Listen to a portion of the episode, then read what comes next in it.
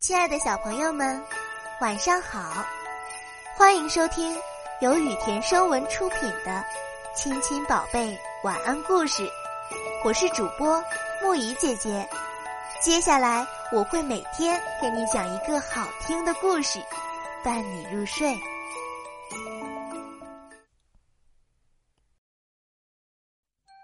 今天我们要讲的故事是《春姑娘》。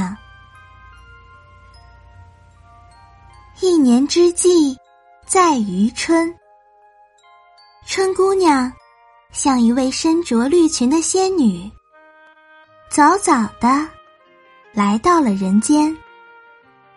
于是，柳树绿了，河水解冻了。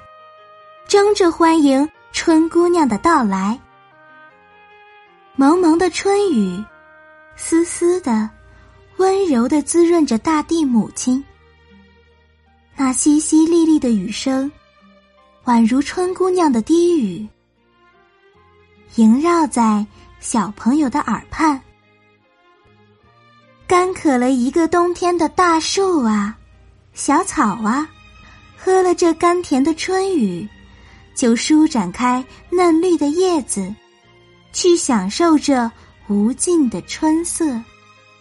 春姑娘衣裙上的飘带一舞，拂起了阵阵春风。春风将鸟语花香卷起来，吹送到了更远的地方。好啦，今天的故事。讲到这里就结束啦，晚安，小宝贝们，愿你们每晚都能甜美入睡。